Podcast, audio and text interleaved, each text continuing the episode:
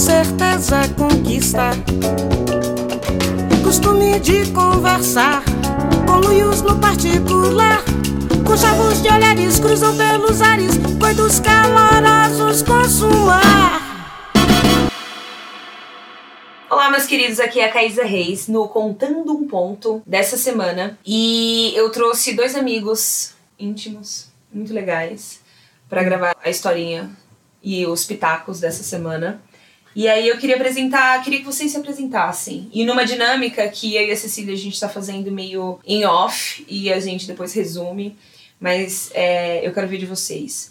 Ultimamente, gente, quem vocês estão sendo? Se apresentem para os nossos ouvintes. Que não é mais quem é você. A gente não tá interessado em quem você é. A gente tá interessado em quem você está sendo. Então pode começar, fica à vontade. Eu estou É. sendo um artista. Se eu fosse re- resumir a minha fase, eu estou sendo um artista, Ai, acreditando tudo. na minha arte. Ó, que lindo. amei E você. E esse, claro, é o meu amigo dançarino e, claro, artista, Fábio Caetano. E você, Lilian? Além de professorinha, que mais? Só dá aula. Professorinha. A de professorinha ecoterapeuta, eu, eu tô sendo uma pessoa que tem tentado ser o melhor possível. Então, um ótimo episódio pra vocês e, por favor, mandem os seus pitacos sobre o vídeo, a conversa lá no arroba oficial você pode no Twitter ou no Instagram, que a gente tem as DMs abertíssimas pra vocês. Até lá. Gente, seguinte, então a gente vai assistir um vídeo agora do YouTube, tem 18 minutos. Chama Um filósofo de 97 anos enfrenta a própria morte. Esse vídeo tem as legendas geradas automaticamente e traduzidas por português e eu posso aqui, ó, é selo Caísa de aprovação, que a tradução tá muito boa, a tradução automática tá muito boa, então por favor assistam. Então a gente vai assistir e a gente vai dar pitacos, né, sobre o que que vocês acham da história desse filósofo, desse professor é, enfrentando aí os últimos tempos da vida dele. Gente, o que, que vocês acharam da gravação? Lilian, tá aqui, ó. Os olhos marejados. Um tempo. E você? Bem interessante. Essa semana mesmo eu tava pensando em morte, como eu vou ficar mais velho. Sabe, uma preocupação do, do adulto hoje em dia também. Como vai morrer. Com quem vai morrer. E me deixou mais medroso depois desse vídeo. Sabe por quê? Porque eu achava que a velhice iria me proporcionar uma sabedoria tão ampla sobre a vida que não me deixaria ter medo dela. Aí depois eu vejo que nesse vídeo ele estava tentando resolver as coisas e não estava conseguindo. Então a vida já deu esses sinais. E o cara escreveu, tipo, nove livros. No entanto, ele ele estava em paz, né? Assim, ele ele, simp, ele simplesmente chegou, eu acho que eu acredito, né, que talvez seja o ponto em que muitos de nós esperamos chegar, mas a gente talvez não saiba nem reconhecer que a gente esteja no caminho, sabe? Mas posso falar? Eu não acho que ele estava em paz. Eu chamaria de. É a minha definição de paz. Eu acharia que o melhor adjetivo seria conformado, não em paz. Porque eu, eu tenho esse state of mind, esse estado de espírito de estar em paz, é não questionar nada. E nesse vídeo ele questiona e se conforma com tudo. É que assim, eu acho, eu super acredito que existe um conforto na dúvida, assim, de estar tudo bem, não saber, sabe? Porque tá além da nossa compreensão. A gente, até um certo ponto, a gente é limitado, né, cara? A gente é limitado pelo tempo, a gente é limitado pelo nosso tamanho, pela nossa fome, pela nossa sede, tá ligado? Exatamente. Eu acho que ele aceita que a explicação que ele tá buscando tá além da compreensão humana, assim, tipo, tanto que ele fala assim, que depois que você morre, você não fica triste, você não fica feliz, você não sente saudade, você não é, você não, você deixa de ser. forte, né? Ele falar do, do verbo existir, né?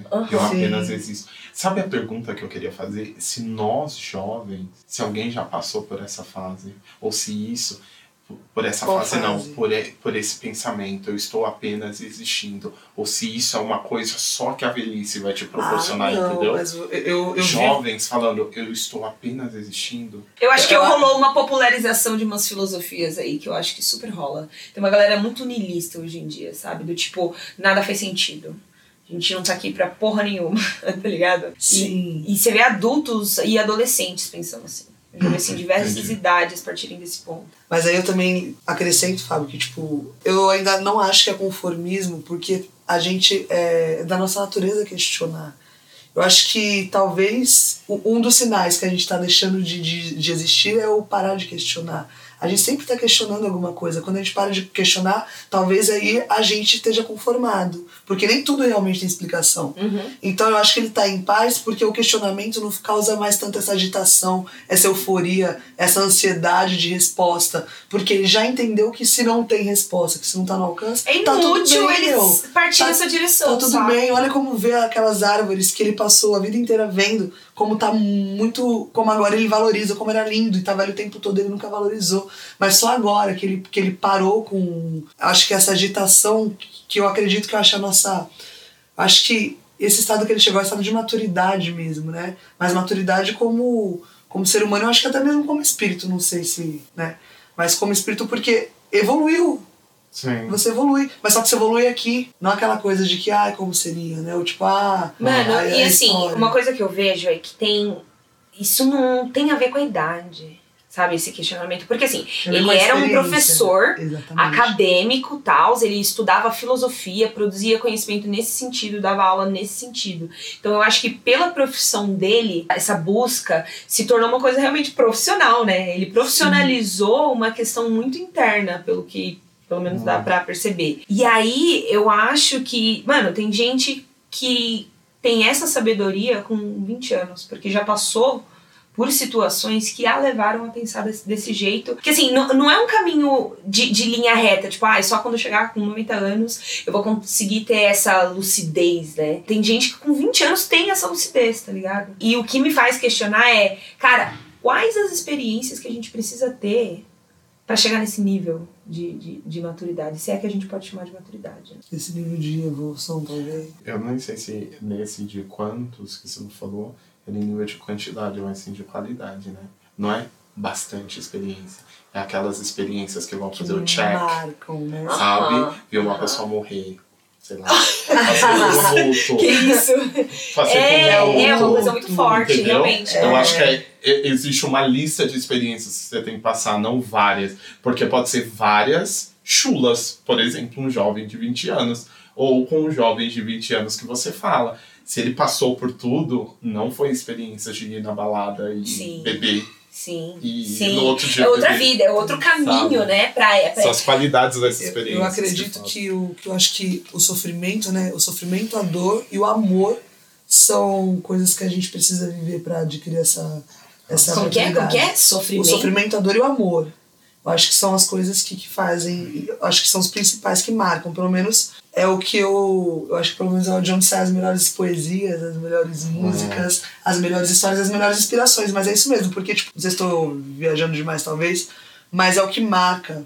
Quando a gente sofre, a gente. Isso marca. Quando dói, né? Marca demais. É. Né? Igual você falou do luto, né? Mas, tipo, é o luto, é se afastar de alguém, é de repente, é terminar um relacionamento. Nossa, É perder o emprego dos sonhos, Cara, é eu, perder eu, o. é verdade. é perder várias verdade. coisas. E dói.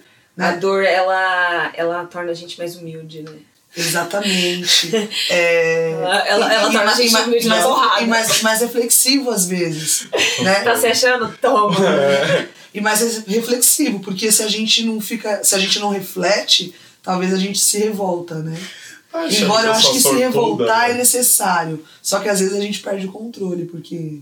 Tem um livro de um filósofo grego, infelizmente, ainda são minhas referências, né, eurocentradas. O Sêneca, ele fala, né, que uma vida não analisada não é uma vida bem vivida. É, eu sempre questiono muito isso de assim, de que, que adianta você, igual, por exemplo, você- todo mundo tem aquele, aquele amigo, aquela amiga que, tipo, sempre se envolve com o mesmo perfil de pessoas e sempre quebra a cara da mesma forma e sempre volta e chora, perde conselho e, a gente dá, e repete, né? Uhum. De que, que adianta você chegar, quebrar a cara dentro de um relacionamento, por exemplo, né? E você não pegar e analisar o que, que deu errado ali, pra você falar assim, putz, é isso. Aí chega uma hora que quando, por exemplo, chega um momento da vida aí que às vezes né, você fala, nossa, a pessoa tá mais, é, tá mais seletivo, por exemplo. Não é.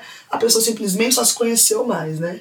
Já sabe o final. Exatamente, porque daí é uma mistura né, do do, se conhecer e do já saber por quê. Porque Analisou. exatamente. Ah, e Eu e sei chega, a se ser, começar chega a ser assim, fazer matemática. isso, eu sei o resultado. Me conheço, Chega a ser né? Aí chega a ser previsível, daí a gente começa a falar assim, nossa, ó, talvez aconteça isso. Pode ser que. E bata. Então. A questão é por que a gente bate na mesma tecla. E aí. Não aprende. Mas resumindo, eu quis dizer isso também pra querer explicar que assim, ó, de que, que adianta a gente viver algumas situações se não for pra gente chegar e tirar a experiência disso? Porque senão a gente vai ficar a vida inteira dando murro em ponta de faca. Mano, e assim, tem outra coisa que ele falou que eu gostei muito. Hum. Que ele fala que a gente é esse quebra-cabeça, né? Que a gente vai descobrindo cada Ah. pedaço. E aí, tipo, eu super imagino que aos 90 97 anos ele ainda vê esse quebra-cabeça faltando pedaço, mas ele vê um desenho muito bonito, sabe? Tipo assim, tem tanta experiência, tem tanta coisa ali que ele abraçou e encaixou nesse quebra-cabeça enorme, sabe? Sim. que meio que pra mim responde muito da pergunta, tipo, qual que é o ponto disso? Tá ligado? Aí eu olho pra esse quebra-cabeça, que desenho que ele fez, sabe? Isso me dá até um sentimento alegre, tá ligado? Apesar de ser um vídeo que fala sobre o fim da vida, né? A morte e tal.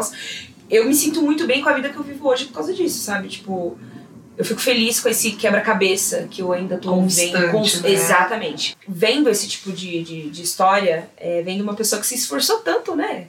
Eu super acredito nessa coisa do. pra gente observar muito das coisas, entender, ter as nossas próprias respostas sobre o mundo que a gente tá observando, a gente precisa estar, né, sobre o ombro de gigantes. E aí, é, esse foi um cara, foi um gigante, cara. Ele escreveu nove livros, ele dedicou a vida dele pra responder essa pergunta, dar aula sobre isso. Então, tipo, eu acho que a gente pode super agregar o que ele tá falando com a nossa própria experiência. Sabe? Sim. E produzir um conhecimento só nosso sobre o que, que é a vida pra mim, aonde eu tô, no lugar que eu tô, nesse quebra-cabeça que eu tô construindo, do porquê que eu tô fazendo isso, tá ligado? Mas é isso, é necessário essa reflexão. Eu vou até aproveitar e puxar um gancho que na hora que a gente tava no começo da conversa que a gente emendou os assuntos, que a gente tava falando alguma coisa sobre existir, né? Você deixa de existir, deixa de ser. E aí que tem total ligação com isso. Você comentou, você até usou um termo das pessoas que, quando o, o Fábio perguntou sobre, sobre se o jovem se pergunta Nilismo. Niilismo, né? Na hora eu até ia comentar, só que daí a gente me deu várias coisas. Você até usou, eu falei, nossa, eu nem, nunca nem tinha, não lembro de, de ter ouvido esse termo, né? Cara, niilismo é muitas coisas, né? Eu não vou conseguir explicar pra você, por favor, use as suas ferramentas.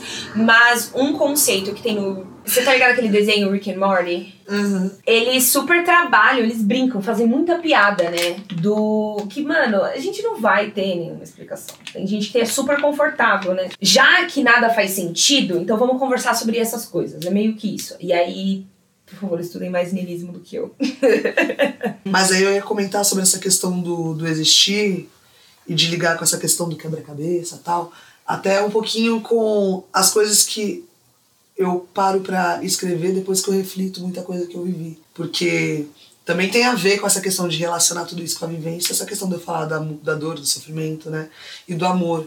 Que eu acho que o que vai fazer, ajudando a gente a adquirir a tal da maturidade aí que a gente tanto busca. Maturidade emocional, principalmente, eu acredito, né? Eu percebo que a gente vai meio que evoluindo mesmo a cada ciclo, sabe? Essa abertura e fechamento de ci- de ciclos. Então, por exemplo, eu teve uma época que eu sempre relacionava com sentir. Sinto, logo existo. Teve uma época que isso era um, Nossa. jargão que eu usava muito. Bem na minha adolescência, assim. Enfim. É- Sinto. logo existo, ao invés de penso, logo existo. Porque, tipo, é essa questão de que a gente. Mas hoje, por exemplo, um pouquinho mais, mais velha, né? Eu percebo que a gente precisa ter. Lembra quando a gente falou assim, ah, tudo vira cálculo depois, né? Fica previsível. Então a gente percebe que existe uma racionalidade. Por isso que eu acho que esse. Que essa maturidade emocional é que a gente tanto busca. Porque a gente perce- percebe que, mesmo sentindo, mesmo ainda sendo uma pessoa intensa, eu consigo ser racional diante disso. Mas, por exemplo, tem a questão do o desafio de existir. É uma coisa que eu pensei muito e eu escrevi muito sobre isso, sobre essa questão do desafio da existência. E eu percebo que por muitos anos eu escrevi sobre isso e a cada ciclo da minha vida, a cada acontecimento marcante que passava, era totalmente diferente o ponto de vista. Parecia que era outra pessoa escrevendo. Tanto que se você lê uma poesia minha de quando eu tinha 12 anos, de quando eu tinha 15 e de hoje, quando que eu tô com quase 28, são pessoas completamente diferentes, são termos a mudança, você vê a mudança do tempo, do das coisas, dos pensamentos, da de tudo, de tudo. Tão bonito esse termo ser. O ser e o estar, pra mim, é uma diferença tão linda que existe no português e não tem em outros idiomas. que eles misturam. Olha a diferença. Esses dias eu estava explicando para o meu aluno de italiano. Porque italiano, a maioria das vezes, existe o verbo estar, mas é usado para maneiras bem básicas, como usar gerúndio, como usar Sim. como você está. Eles usam esse termo. O resto é tudo o verbo essere, o verbo ser. E pra gente que sabe a diferença dos dois, da nossa definição, é, precisa ter um verbo to be e um outro, sabe? Sim, eu sei. Eu, eu, meu professor, eu tinha um professor muito maravilhoso que ele dava o exemplo com o ser bonita e estar bonita. Né? Tipo, É, quando você é chega no a ambiente, ela, nossa, como você tá bonita. Aí você fala, ah, eu sou A bonita. Ivete, a Ivete repete. Pede pra mudar o verbo. Entendeu? Gente, mas teve uma hora no, no vídeo, enquanto a gente tava assistindo, que vocês começaram a admirar, né, as coisas que eles estavam falando. Você falou do medo da dependência. Por que você tem esse medo da dependência? Porque pra mim, eu vi um cara bem independente, sabe? Porque ele tava usando recursos do existir dele pra fazer o que ele queria Ah, tá, tá mas aí eu joguei, eu fui bem pé no chão, sabe? Hum. Porque eu fui observar a classe social. Lembra que você chegou no começo e falou assim: ah, mas ele é rico, ele tem condições de ter um. Senão o governo ia me prover se eu votasse. Não, bem. isso a gente especulando, porque eu também não sei, né? Mas aparentemente tem uma vida bem ah, Confortável. confortável e teve Sim. uma vida confortável financeiramente. Agora joga para sua realidade de hoje. Isso que me dá mais medo. Por isso que eu fiquei com medo. aham. Não Por é da dependência dele. é da minha dependência. Você se, se refletir Se mais na manter, sua né? realidade. Você fala, eu não vou ter isso. Por isso que ao longo do vídeo, eu não vou ter isso, eu não vou ter aquilo. Eu não escrevi nove Quando livros. que- quando- Será que eu vou ter esse tipo que você me perguntou? Eu quero ser lúcida. Mas ele escreveu nove livros. E o, o cérebro também é um músculo. Sim. Eu não tô trabalhando isso pra no futuro ter um Como resultado. você sabe que você não tá trabalhando? Não, amiga, especulando. É o medo. Eu senti. Não foi racional essa parte que você tá falando, entendeu? Entendi. Foi de colocar na, na, na minha mente e falar: eu não vou ser isso. Será que eu vou estar confortável? Será que eu vou estar em paz? Ah, sim. Isso é uma coisa assim que por mais que a gente planeje, né, velho, É. a vida acontece. A vida acontece. É é uma pessoa que ficou 70 anos casada. Eu não tem, já não tem como Cara. eu ficar 70 anos casada. Tipo, já não tem. Porque da expectativa de vida do brasileiro e o tempo de vida que eu tenho já não lindo. bate conta, Eu tá achei ligado? tão linda essa parte. Ah, então dele foi a parte que eu chorei. né? Nossa, nossa senhora. 70 anos junto. E dos 70 anos juntos, e, e quando ele fala dessa questão de que é mais uma das coisas que ele foi que ele percebeu no decorrer da vida, né? Da ausência, né? Que a gente até comentou da, da ausência se tornar presente. Mas quando ele fala de. Principalmente da questão de que sentia que faltava uma coisa. E quando ele parava pra pensar que o que faltava era ela. E aí que eu chorei, porque assim, é, é muito. Eu tenho hoje pessoas que eu amo na minha vida, eu não sei quando vão estar. Mas e dependendo de qual for, não sei quando, até quando eu vou viver. Aí na hora eu senti a dor dele. Eu falei, meu Deus, como que será a dor de você perder alguém- que você ama muito e você continuar existindo? Exatamente. Coexistindo com a ausência dela e não É. com a presença dela. Nossa, é. é eu é achei desesperador emocionante é, pensar é- nisso. é ele pensar que ele nasceu. Eu não sei se eu consigo explicar isso como a minha mente está pensando, mas pensa num carinha andando e a vida vai passando num timeline Aham. e ele vai passando e ele gruda com uma pessoa e fica muito, muito, muito, muito, muito tempo com ela e agora ele fica sem ela. Nem Vocês conseguem é entender que é um corte de período da vida ele tinha alguém e nos outros cortes que ele continuou vivendo ele não tem? Uhum. É isso que eu comecei a sentir. Caraca, eu vou, vou sentir a ausência de pessoas. Nossa, isso é doloroso para um. Porque ter 97 Entendeu? anos é tipo. E é várias pessoas, É, é tipo, 97. Você É falou. eterna, gente, você, você começou a falar sobre ter 97 anos, né? Onde eu vou estar, com quem eu vou estar. E aí tem uma pesquisa, cara, eu vou colocar no link da descrição desse episódio, lá no Mundo Mágico dos Links, ou no arroba oficial você pode, lá no Twitter ou no Instagram. Mas tem, existe uma pesquisa que aconteceu nos Estados Unidos que acompanhou durante 73 anos, sei lá, 70, 73 anos, a vida de alguns homens. Então eles pegaram, tipo assim, do começo do século 20 até esses dias aí. E aí eles foram medir o nível de felicidade desses caras. Hum. E no final das contas, não era os mais ricos ou os mais pobres. O nível de felicidade, né, no cálculo, de acordo com o que eles fizeram, nas condições dessas pessoas, tipo, eu sei que é uma galera que varia. Tinha, tinha uma galera muito rica e tinha uma galera muito pobre nesse mesmo grupo. E o que variava e não tinha padrão nenhum era esse nível de felicidade, porque as pessoas que mais se sentiam no final da vida felizes com a vida que tinham, satisfeitos, são as pessoas que tiveram mais conexões fortes durante a vida. Tá ligado? Então, tipo, independente da sua classe social, as conexões que você faz com as pessoas que, que você gosta, que gostam de você de volta, sabe? Tipo, esse relacionamento que você. é o que fica. Até na ausência, que foi a conclusão que o cara deu no, no, no vídeo, que eu achei do caralho isso, que, tipo, você acha que você vai ter algumas pessoas para sempre, e realmente você vai ter na presença e na ausência dela, né? Só como memória daquilo que você já viveu com ela. E existe essa a lenda Detalhe. urbana também. Não sei se é verdade, porque aí eu não tenho como saber da fonte. Essa pesquisa que eu falei, eu vou achar e vou colocar no link. Tem o, aquela lenda urbana de que se você passa mais de sete anos com algumas pessoas, a probabilidade de você ter aquelas pessoas pro resto da sua vida é muito alta. É muito alta. Passar o dos sete anos é que nem da conexão, né? Três, você pode. É, três. Seis, seis graus de é, pessoas. É, seis graus, você pode conhecer. É. Seis graus do Kevin Bacon. Isso daí que você comentou da lembrança, né? Mas tem também a questão. Mas a gente tá falando de ter 97 anos, né? E quando a gente não lembra? Mas só que daí a questão é, quando a gente não lembra, mas será que sente? Porque assim, ó, quantas vezes você vê uma pessoa com Alzheimer que chora e tipo, do nada e fala nomes e de repente canta músicas. Eu lembro do meu avô que às vezes eu colocava, ele não lembrava meu nome, ele não lembrava quem eu era, mas às vezes eu colocava música de que ele ouvia quando ele era jovem, e ele chorava, ele cantava, ele falava o nome de pessoas que a gente não lembrava, ou falava o nome de pessoas que morreram há muito tempo. Então assim, peraí, eu lembro que uma vez ele chegou a falar para mim assim que ele não ele não lembrava de mim assim como eu tava, uhum. mas ele sabia quem eu era. Então assim, porque na memória dele, ele tinha eu criança, então, assim, quando ele me via adulta, chamando ele de vô e o pessoal me chamando de Lilian, ele ficava confuso porque ele não me lembrava do, do meu personagem grande, ele me lembrava, ele lembrava de mim pequena. Então, assim, ele sabia que era eu, mas ele não conseguia se lembrar de mim. Então, e, imagina como que, que fica esse, essa mescla de sensações. E, tipo, e ele tinha 84 anos, se eu não me engano, não era nem 97, mas quando a gente não lembra, né? Por isso que o lance tá no foco do existir, tá ligado? Existir como pode, existir como dá. E o que eu faço enquanto eu existo, né? Também. Existir com que quem é dá, cara. É tipo assim, a gente não vai conseguir, não vai conseguir responder essa pergunta, sabe? O que que é existir? A gente só Sim. tem condições para tal, ponto, tá ligado? É, nós estamos existindo, né? Então faça o melhor.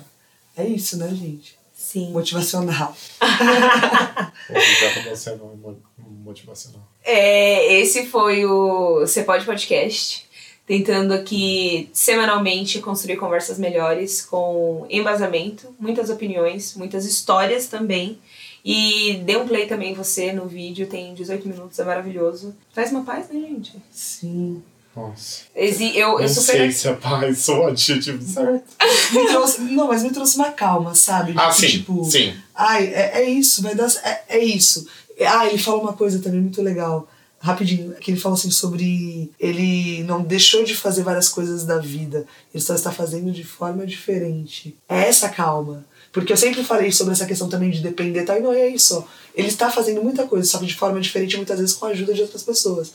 Mas ele ainda está existindo e vivendo aquilo que ele tem pra viver, né? É isso, povo. Beijo e até semana que vem.